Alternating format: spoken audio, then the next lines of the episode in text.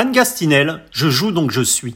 La relation qu'il y a Anne Gastinel à son instrument est née d'un coup de foudre, genèse d'une relation fusionnelle où, dans une parfaite osmose, le corps et le bois ne font plus qu'un. À 4 ans, c'est d'ailleurs au-delà de la musique qui nimbait son environnement familial, vers ce violoncelle que la petite fille a été irrémédiablement attirée, à même. Cette fusion organique entre l'interprète et son instrument, on la retrouve dans le jeu d'Anne Gastinel, qu'il se décline en soliste, chambriste ou dans des œuvres orchestrales. Professeur au Conservatoire national supérieur de Lyon et concertiste, la violoncelliste fait montre d'un enseignement et d'un style qui mêle la rigueur d'une sacralisation du texte à un souffle de liberté qui prend racine dans la pédagogie de ses maîtres. Une interview signée Agent d'entretien.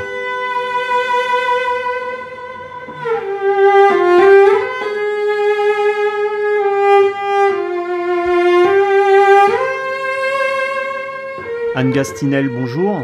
Bonjour. Beaucoup d'artistes ont été euh, quelque peu figés par, par cette situation de confinement, de restriction des libertés, par une absence de concerts sans, sans réelle perspective. Comment vous avez vécu à titre personnel cette, cette année toute particulière pour la musique et pour euh, plus largement la culture? Moi, je crois comme, comme, comme beaucoup, euh, de manière un petit peu, un petit peu chaotique, avec des, des hauts et des bas, des, des moments de de, de, un peu de, de découragement euh, et puis euh, voilà la, la quand même la, la musique pour soi permet de permet de, de garder le cap mais c'est vrai que c'est euh, bon, un peu comme tout le monde, ça devient, ça devient long, quoi. ça hmm. devient long. Après, moi, heureusement, j'ai, quand même la chance de, de, d'enseigner, donc je garde un, je garde un lien euh, avec la, la, la musique. Euh, j'ai envie de dire la musique vivante, et euh, même si ça a été assez compliqué au départ avec des cours en, en, en visio, des cours à distance, mais j'ai, retrouvé mes élèves, donc bon, bah là, toujours plus, plus pas, pas de concert, rien du tout, aucune activité personnel, mais par contre, euh, voilà, des, des cours réguliers, un lien avec avec les jeunes et les entendre jouer et les entendre travailler, ça, ça me, ça me, ça me fait beaucoup de bien. En tout cas, ça mmh. me, ça me, ça me garde en vie. Et pour revenir à, votre parcours musical, vos parents ont tous deux enseigné au Conservatoire de Lyon, votre maman ayant même, je crois, eu pour élève, entre autres, euh, Pierre-Laurent Aymar, Roger Muraro ou Jean-Yves Thibaudet. Est-ce qu'on peut mhm. parler de, filiation, d'émulation familiale, puisqu'on retrouve parmi vos quatre frères et sœurs des altistes et des violoncellistes, même si je crois que vous avez mhm. tous commencé par le piano? Oui, oui bah c'est vrai qu'il y a un, petit côté, euh, il y a un petit côté Obélix, en fait, hein, dans, dans l'histoire, ça tombe un peu dans la dans la marmite euh, dès le départ quoi. En tout cas en ce qui me concerne, c'est vrai que c'était euh, c'était une évidence, c'était quelque chose de très naturel. Il y avait de la, musique tout le temps à la maison, beaucoup de beaucoup d'instruments et voilà moi c'était enfin j'ai l'impression qu'on faisait de la musique comme comme on respirait donc euh, donc oui ça ça facilite quand même beaucoup pour ben ne serait-ce que l'éveil à la musique mmh. et puis et puis bah c'est vrai que naturellement on, on, a tous fait du piano parce que parce que parce qu'il y avait quatre pianos à la maison. Il y a beaucoup d'élèves pianistes qui venaient effectivement, et donc c'était un, petit peu l'instrument central, on va dire. Et, euh, moi, je suis, ravie aussi d'avoir fait du piano parce que ça apporte une euh, bah, ça apporte un éclairage et un, une écoute un peu plus un peu plus harmonique euh, et puis en plus le, piano est un instrument que que j'aime particulièrement c'est peut-être l'instrument que j'écoute le plus euh, quand je mets des disques ou, même quand je vais au concert et entre le violoncelle et vous dès le départ est-ce qu'on peut parler d'une sorte de, véritable coup de foudre pour l'instrument? Ah oui, moi j'étais euh, j'étais fascinée. Moi j'ai des, souvenirs de, ma sœur aînée qui, travaillait beaucoup à la maison, qui, jouait beaucoup. Et moi j'étais fascinée à la fois par euh, le son, enfin envoûtée, je dirais même par le son, et puis fascinée par l'aspect visuel aussi, le rapport à l'instrument. C'était vraiment quelque chose qui ouais qui m'a comment je pourrais dire, oui, qui m'a envoûté. J'ai mmh. pas d'autres mots. Et, euh, et, et, ça s'est vérifié quand, quand j'ai commencé, c'est-à-dire que j'avais un, c'était vraiment un jeu pour moi. C'était pas un travail. Au début, après, ça, ça devient un peu plus de, la discipline, du travail, mais mais il y avait une vraie notion de jeu avec cet instrument euh, avec lequel vous vous faites corps vraiment. Mmh. Et, euh, et peut-être que ça a été pour moi amplifié par le fait que justement je faisais du piano en même temps et j'avais pas ce j'aimais beaucoup le piano mais j'avais pas du tout ce ce rapport là quand on est quand on est petit moi j'ai commencé euh, vers 4 ans euh, bah, le piano c'est quand même un gros meuble. Enfin c'est pas c'est pas un instrument avec lequel vous faites corps justement.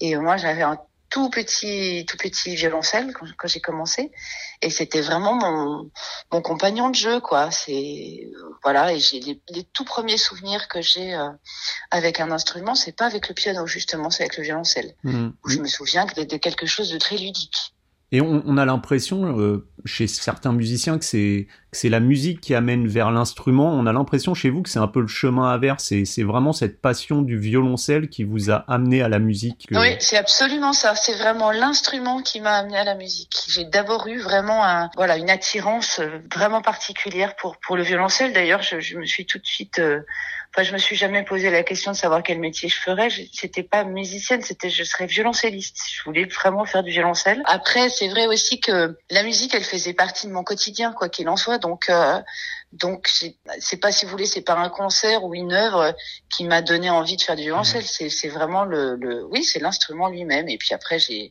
découvert euh, de, tout un tas de choses euh, en musique, mais je dirais presque après. Et justement, vous, vous l'évoquiez avec le violoncelle plus avec le piano ou, ou, de fait, quand on joue, il y a une certaine distance. Là, avec le violoncelle, mmh. il y a un véritable rapport physique puisqu'on on, on enlace l'instrument comme vous le disiez, on fait corps avec lui. Est-ce que justement, comment vous qualifieriez cette, cette relation qui vous unit à l'instrument? Est-ce qu'elle se façonne et qu'elle a et elle a changé avec le temps? Elle évolue? Alors elle évolue bien sûr. En plus de fait, on, on, on change de compagnon de voyage euh, au, au, fil des années parce qu'en grandissant, on, on change d'instrument. Et en même temps, euh, voilà, je pense que comme pour beaucoup de choses, on, on, on refait un peu l'histoire. C'est-à-dire que moi, j'ai l'impression d'avoir grandi avec mon violoncelle. Or, j'ai changé plusieurs fois d'instrument, bien sûr. Mais en fait, le, le je pense le, le, cette adéquation entre entre l'instrument qui est effectivement un, un, un moyen de s'exprimer par, par la musique et qui plus est un instrument avec qui physiquement on, on vit des choses très particulières euh, font que euh, voilà il y a un, un lien euh, un lien totalement irrationnel qui se crée entre entre l'instrumentiste et, et, son instrument c'est-à-dire que moi, je, je, connais aucun pianiste qui vive ça avec son piano. Par contre, c'est vrai que si vous prenez les, les instrumentistes à cordes, je crois qu'on est tous un petit peu, euh, euh comment dire, euh, un, oui, un peu dépassés par le le côté objectif de l'instrument qui ne devrait rester qu'un instrument, mais en fait, on, on leur prête vraiment un, on leur prête vie. Enfin, moi, je, je, je parle souvent à mon violoncelle, euh, tout en sachant que c'est totalement déraisonnable, mais mais il n'empêche que voilà le, le, lien qui se crée il est euh, il est très très très particulier. Et il vous répond parfois quand même? Bon, il me répond à sa manière hein. il y a des jours où il est de mauvaise humeur hein, mm. il me le, fait savoir. Mais euh, mais il est plutôt euh, non il a il a très bon caractère. Mm. il est il est de bonne il, est bonne, bonne constitution comme on dit. Est-ce que est-ce que vous pensez qu'on est dans dans son jeu? Alors le, le reflet de sa propre personnalité? Ah oui, absolument, absolument. Je, je pense que chaque chaque artiste euh, se, se, exprime ce qu'il est et chaque interprète joue absolument comme il est, bien sûr. Donc euh, donc on peut euh, on peut développer euh, euh comment dire des, des, comportements extérieurs qui correspondent pas forcément à, qui on est. Par contre, le, le, le, dans le jeu, on peut pas mentir. Donc oui, moi je suis absolument convaincue que c'est là où, où, on est le plus euh, le plus vrai. Enfin, mmh. c'est le, le, la, la, personnalité de, de, chaque interprète s'exprime vraiment, euh, vraiment à travers le, la musique et, et l'instrument. Ça, j'en suis convaincue. Et, c'est facile d'avoir euh, le, recul nécessaire justement pour analyser son propre jeu. C'est peut-être plus facile en tant que pédagogue de savoir quelle est sa méthodologie que prendre le recul pour dire que son jeu est plutôt euh, avec telle ou telle spécificité, non?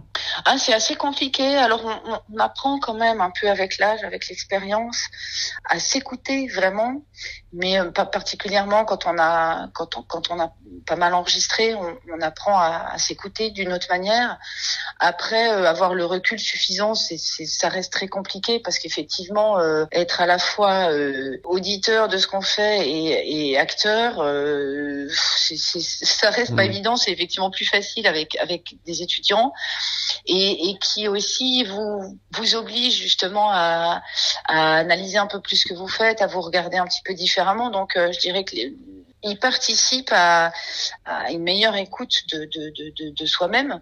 Mais euh, voilà, moi c'est vrai que j'ai beaucoup, par exemple, j'ai beaucoup d'amis qui euh, qui me reconnaissent euh, quasi instantanément si s'ils si, m'entendent à la radio ou alors que ce soit le son, le style. Moi, je suis mhm. beaucoup moins sûre. Et vos professeurs, qu'il s'agisse de, de, Patrick Gabarge, Jean Deplace, puis plus tard au Conservatoire national de Paris de, de Philippe Muller, vous ont, je mhm. crois, laissé une grande liberté dans, dans leur approche pédagogique. Aujourd'hui, en tant qu'enseignante, est-ce que vous pensez qu'il est important de laisser une latitude à l'élève afin de le laisser grandir tranquillement pour qu'il suive aussi son propre chemin? Ah oui, moi j'en suis, j'en suis convaincue. C'est-à-dire que moi j'ai eu la chance effectivement d'avoir des des professeurs qui à la fois m'ont maintenu sur les rails euh, tout en me laissant un, grand champ de liberté. Et, euh, et c'est ce que j'essaie de, de, de, perpétuer euh, à ma manière avec avec mes étudiants parce qu'ils sont voilà moi ce qui me ce qui me fascine c'est c'est la personnalité de chacun, c'est ce qu'on peut proposer avec la même œuvre. Enfin, c'est la variété, elle est quasi infinie. Bon, sachant que moi, je suis toujours très très à cheval sur sur le respect du texte. Euh, ça, c'est une chose sur laquelle je transige pas. Après, justement, moi, c'est vraiment ce qui m'intéresse avec mes étudiants, c'est, de les accompagner euh, sur le, le, le, le chemin qu'ils ont choisi. Donc, des fois, ils ils sont pas très sûrs de leur chemin justement. Donc on, on creuse ensemble. On, on, essaye de savoir si voilà s'ils veulent plutôt aller euh, à droite à gauche tout droit. Mmh. et je les accompagne là. Et moi c'est, c'est aussi ce qui me voilà, c'est ce qui me galvanise, ce qui me porte, c'est ce qui est vivant. Parce que proposer des cours où, euh, où on, on, dirait simplement, euh, bah voilà, fais comme moi et ça sera très bien, euh, ça c'est un côté très sclérosant, c'est pas très, mmh. c'est pas très riche, c'est pas très intéressant. Après, le, le, la balance est pas toujours facile à, à trouver entre leur donner quand même un cadre parce qu'ils en ont besoin. C'est la, la, moi je leur répète souvent que la liberté n'existe qu'à partir du moment où où il y a un cadre, c'est-à-dire que s'il a pas de cadre, on est juste perdu, on ne sait pas où on va. Et donc toute, toute la difficulté, c'est de trouver le bon équilibre entre ce cadre qu'on leur donne et puis un, un grand champ de, de, de, de liberté. Hmm. Donc, euh, voilà. Et on compose de manière différente avec chacun parce que chacun est, est, est, de fait très très différent. Et moi, ce qui me, ce qui me passionne, c'est de les aider à développer justement leur, euh, leur personnalité et, et, vous parliez justement de, de, ce respect du texte, de cette grande rigueur, presque cette euh, sacralisation du, du texte. Quelle est justement mhm. votre, quelle serait votre définition justement de l'interprétation, cette crête très ténue entre le texte et ce qu'insuffle le musicien de sa propre personnalité justement? Pour moi, vraiment la, la, la comment dire, ma, règle de base dans, l'interprétation, d'abord, c'est une très grande humilité, ne pas oublier qu'on nous sommes simplement interprètes et non pas créateurs. Et donc il ne s'agit pas de recréer une pièce, il, s'agit d'essayer de lire vraiment un texte, de le comprendre, de se l'approprier, d'être encore une fois vraiment dans le respect de ce qui est écrit. Il y a des pièces où il y a beaucoup d'indications et parfois il suffit juste de d'essayer de faire tout ce qui est noté. Et après, évidemment, qu'on on y apporte forcément qui on est. On parlait de personnalité tout à l'heure, du fait que chacun joue comme il est évidemment qu'on on, on, y apporte sa patte et aussi on n'est pas tous obligés d'avoir la même compréhension du texte.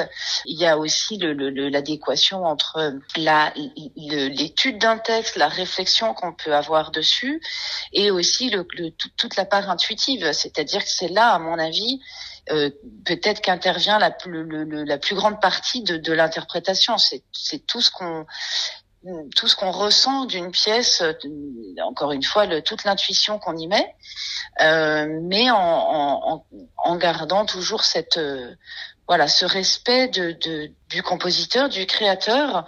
Euh, on n'est pas euh, comment dire, on n'est pas au même niveau. Enfin, moi j'ai une, une, immense admiration pour euh, pour pour le pour les créateurs qui, à partir de, de, de rien ou voilà d'une matière qu'ils créent, arrivent à, à, nous écrire des, des, des, choses sublimes. Donc on on doit être au service de, de ça et on ne doit pas se enfin, on ne doit pas se servir des pièces pour euh, pour se mettre en avant, mais mais bien au contraire être être au être plutôt pas en arrière, mais en tout cas être au service hmm. de ces compositeurs. Ça, c'est une chose qui me paraît vraiment mais essentielle. Et est-ce qu'on peut dire à ce titre que dans le violoncelle, la, main droite serait un peu l'interprétation, euh, le son, là où la main gauche résume au, au respect du texte, justement? Oui, absolument. Hein, c'est le, le, la main gauche, c'est le, ce sont les, ce sont les mots écrits, ce sont les notes, et, et la main droite, la main droite. Euh, fait tout. C'est elle qui, qui va donner les, les, les, articulations, les couleurs, les nuances, les, les inflexions, les respirations. Euh, voilà, c'est-à-dire vraiment le, le, les deux mains ont, un rôle euh, très euh, euh, très particulier, en tout cas qui leur est propre. Elles font pas du tout la même chose. Alors bon, on a quand même euh, nous instrumentistes à cordes, on a une petite arme magique pour l'expression, c'est le vibrato, un peu comme les un peu comme les chanteurs ce que n'ont pas les pianistes. Mmh. Mais euh, sinon, c'est vrai que globalement, euh, vous pouvez par exemple jouer très fort avec votre main gauche. Euh, c'est pas c'est pas ça qui va donner une nuance. Donc voilà, moi ça c'est une chose aussi que je répète souvent à mes élèves, c'est soyez tout le temps, tout le temps, tout le temps dans votre main droite. La main droite, c'est c'est justement votre inspiration, c'est votre musique, c'est voilà. Donc elle est elle est, euh, c'est un peu le, le, le chef d'orchestre de mmh. du corps du, du de l'instrumentiste à cordes. Anne Gastinel, au château de, de Villarceau, je crois que vous avez euh, croisé euh, les maîtres Paul Tortelier et, Starker. Je crois mhm. que Starker, vous avez fait une remarque plutôt assez violente concernant votre posture au violoncelle qui vous avait remis un peu en, en question. Est-ce que cette remarque justement concernant la, la, posture que vous aviez à l'époque au, au violoncelle vous a fait revoir complètement votre jeu Est-ce que ça l'a fait évoluer de fait? Ah, absolument, parce que à l'époque, j'avoue que je me posais pas du tout la question de la posture. Je, je jouais de manière euh, naturelle et je, j'y avais jamais réfléchi. En plus, il faut, il faut savoir qu'à cette époque-là, on n'en parlait pas du tout de la posture. Hein. C'est-à-dire qu'on on, se, on se focalisait plutôt sur euh, des, des, des, petits détails de euh, lève le coude, baisse le bras, euh, mmh. ne casse pas tes doigts. voilà, et on parlait pas du tout de la posture. C'est une chose dont on parle beaucoup maintenant. Et moi, j'en parle beaucoup avec mes élèves. Je fais même intervenir un peu régulièrement une une, une, kinésithérapeute qui euh, vient leur parler justement d'une bonne assise, d'une bonne posture, parce qu'effectivement moi à l'époque ça a été euh, ça a été vraiment un, un, un électrochoc. Hein. Donc euh, j'ai passé euh, après cette rencontre, j'ai passé plus d'un an à revoir complètement ma posture, à voilà à prendre conscience de, de, mon assise, de ma respiration. Donc ça a été ouais un vrai tournant en fait pour moi. Et, euh, et c'est une chose à laquelle je pense encore tous les jours et euh, dont je, je, je, parle beaucoup euh, avec mes avec mes élèves et même avec mes, mes amis musiciens. Et vous pensez que cette assise justement, cette posture, elle, elle influe énormément sur le son qu'a le violoncelliste? Ah, j'en suis convaincue. C'est-à-dire que plus on est mieux on est assis, plus on est relâché au niveau du corps, plus le son se, se libère. Hein.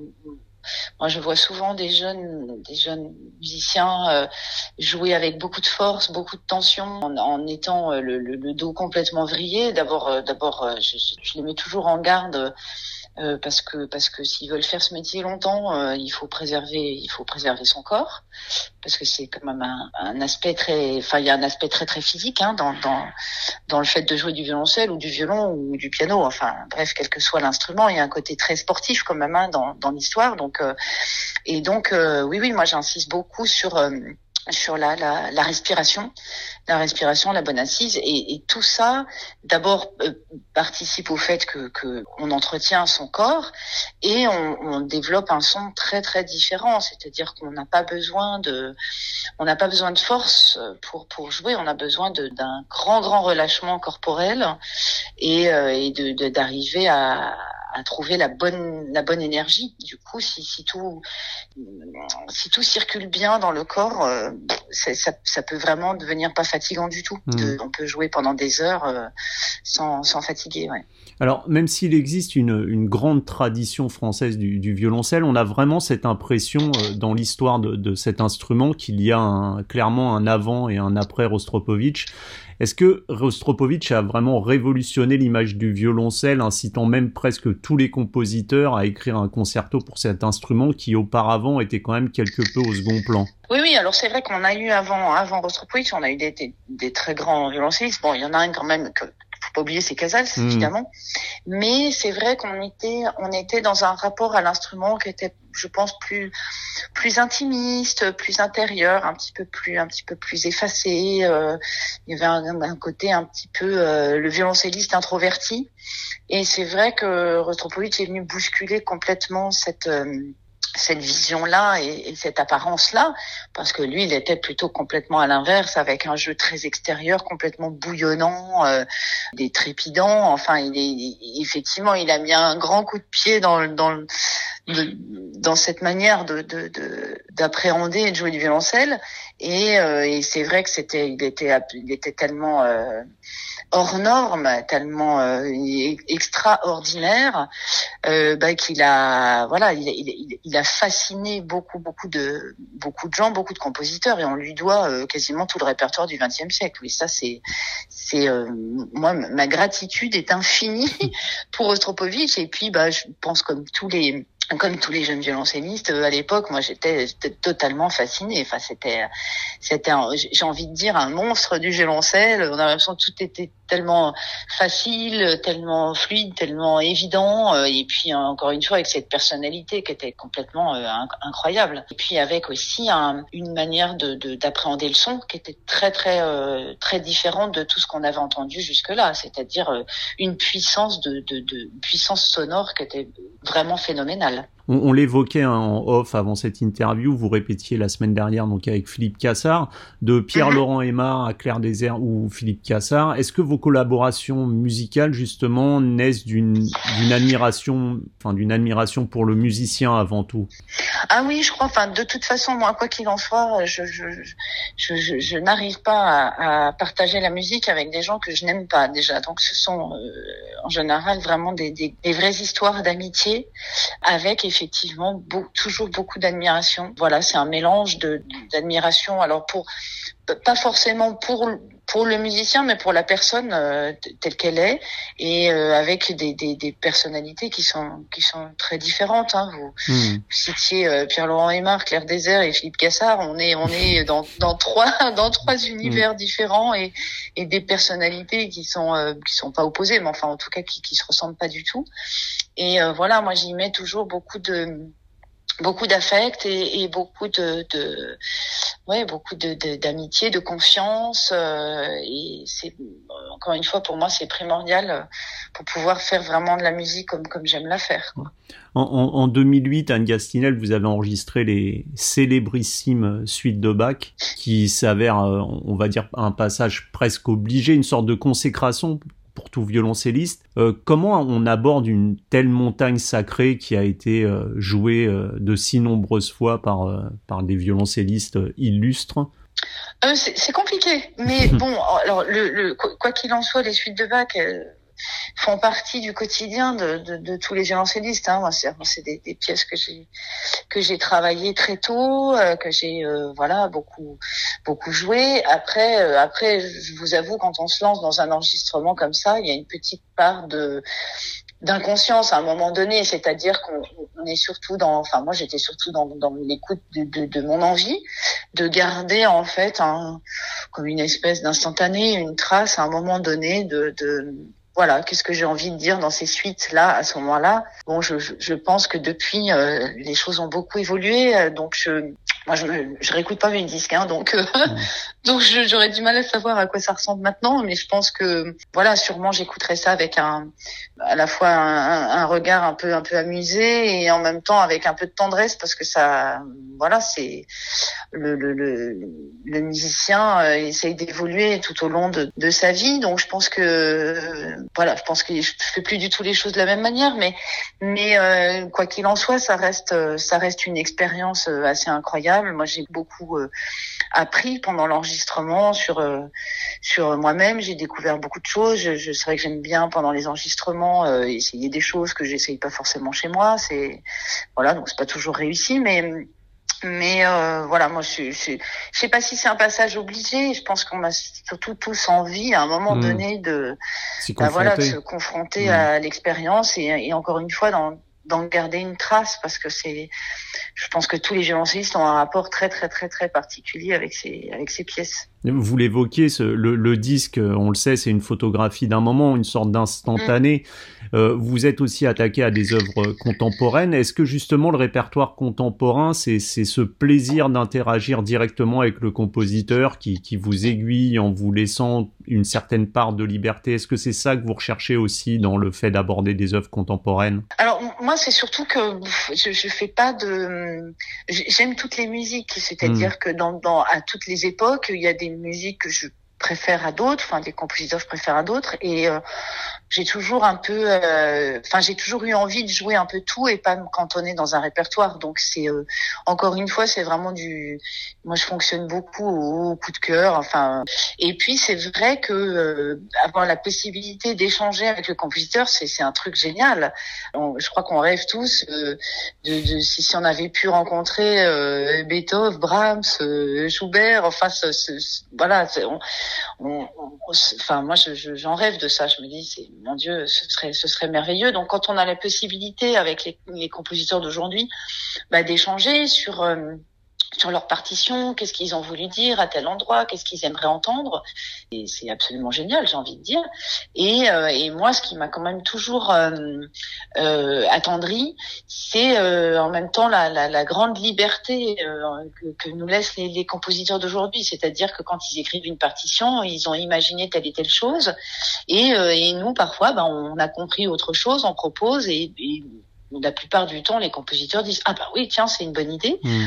et c'est un côté très rassurant aussi justement avec tout ce répertoire euh, euh, plus ancien de se dire bah finalement euh, eh ben peut-être que si si Beethoven avait entendu ce que j'ai compris de cette partition il aurait peut-être dit ah bah tiens c'est oui c'est marrant j'y avais pas pensé mais oui c'est plutôt une bonne idée. Donc voilà ça j'aime bien j'aime bien aussi cette idée là Anne Gastinel merci beaucoup pour cette interview et puis on, vous dit à très bientôt. Merci à vous, ben, j'espère à bientôt, oui, sur, la scène. Sur la scène, oui, on croise les doigts. Bonne journée Anne Gastinel, au revoir.